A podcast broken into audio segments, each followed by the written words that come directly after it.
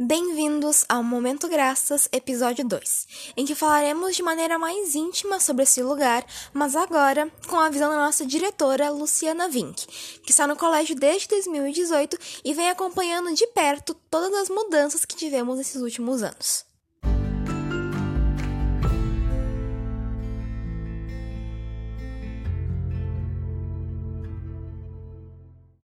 A nossa entrevista durou um pouco mais do que planejado e por isso eu vou trazer os recortes com as perguntas que foram feitas.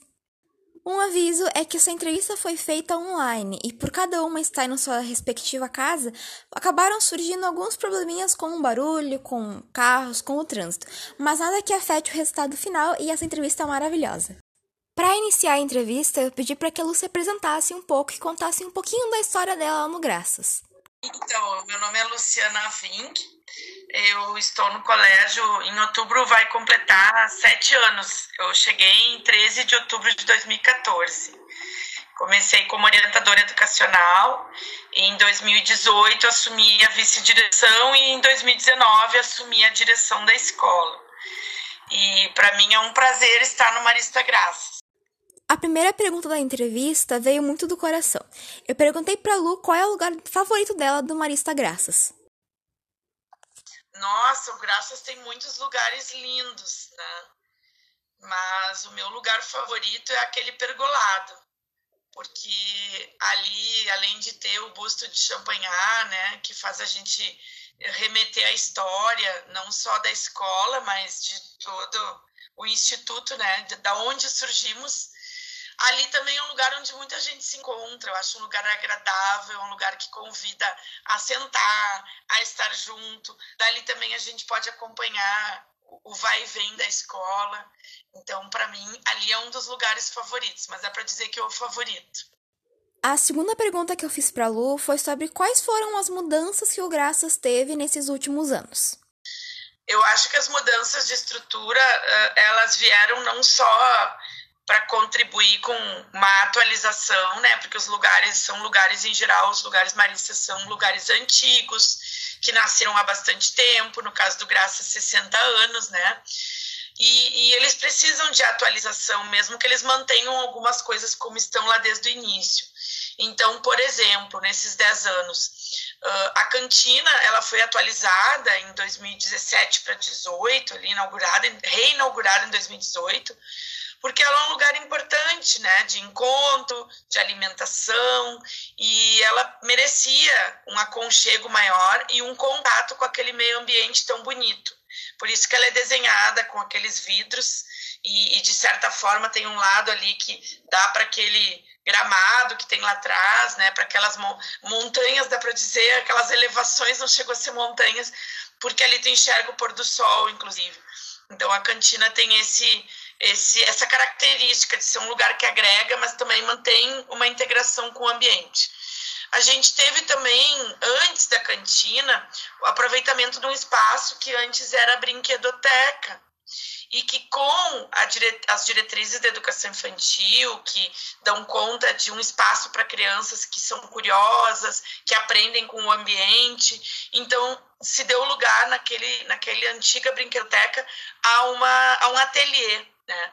Só que o ateliê no concepção que a escola segue, que é a concepção de rede, ele é um ateliê de experiências, né? E claro que ele é um lugar adaptado e há o sonho de um dia esse ateliê ser atualizado com um ambiente diferente. Então, ele em breve, a gente espera que em breve ele também possa ser reconstruído, mas hoje ele é um ateliê, né? Uh, mais recentemente, a gente teve a mudança das salas de aula de ensino médio, e há a pretensão que isso um dia chegue até os anos finais, porque anos finais iniciais. A sala de aula ela precisa ser um espaço hoje que tenha um diálogo maior com as possibilidades que as nossas matrizes propõem, que é de trabalhar em cima da curiosidade, da investigação. Então, as salas de aula do médio ganharam ali de 2018 até agora, um mobiliário que é mais móvel, que dá condições de formar tanto grupos quanto uh, escrever nos dois lados né, da sala de aula, não só no quadro, além da lousa eletrônica. E é óbvio que agora, por protocolos, a gente voltou a um atrás do outro, por um distanciamento, mas quando há necessidade de fazer um trabalho em círculo, isso também é possível, mesmo que seja com distanciamento, porque elas são uh, mobiliários, ele é muito móvel, né? Então ele atende muito a isso, a esse apelo de ser um ambiente que instiga a, a, ao trabalho de grupo, a convivência em grupo, que às vezes está num conjunto maior e às vezes está em conjuntos menores de interesses, né? Uh, também, mais recentemente ainda, há um ano só, a gente tinha modificado as salas de aula da educação infantil, tornando elas mais uh, dialógicas, assim, uma troca maior com o espaço externo.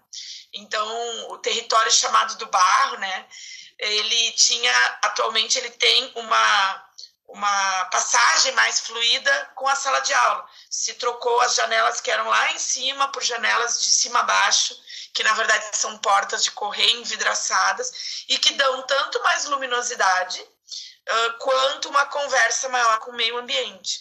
Há a pretensão de o um lado de lá também acontecer essa mudança no ano que vem, né? Assim como há a pretensão de modificar o parque infantil de ele ser mais aproveitável para experiências das crianças, né? Em resumo, as mudanças que vêm sendo estabelecidas no ambiente, elas têm muito essa característica de acompanhar o que os conceitos pedagógicos estão trazendo, né? O pergolado, ele mudou de 2017 para 2018, acho que foi 2017. E ele tinha a intenção de uh, reaproveitar aquele espaço. A única coisa que seguiu ali, que era antiga, era o busto de champanhar e a marreta na pedra. Porque o que tinha antes, que era uma cobertura com caramanchão, né? Aquela planta estava, inclusive, quase sem vida, né? Então, se fez uma releitura com um lugar mais amadeirado, né, mais integrado ao ambiente que toma sol, toma chuva, então podia ser melhor conservado. Mas ele segue na perspectiva das pessoas usarem aquele ambiente para o encontro, para o convívio, e ao mesmo tempo lembrarem de champanhar. Né.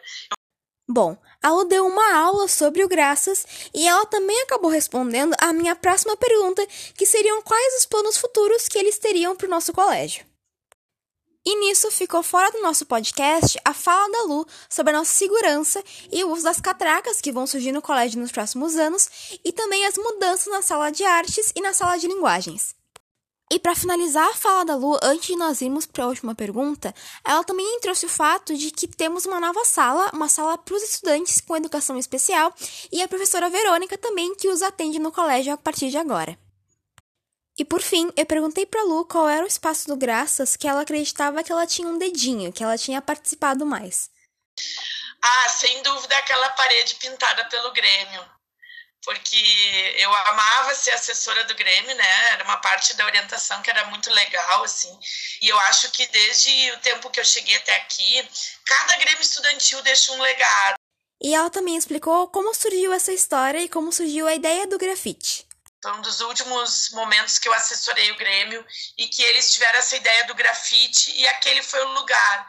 E aquilo ali deu vida àquela parede, porque aquele é um lugar que meio que dá uma descida, era meio escuro antigamente.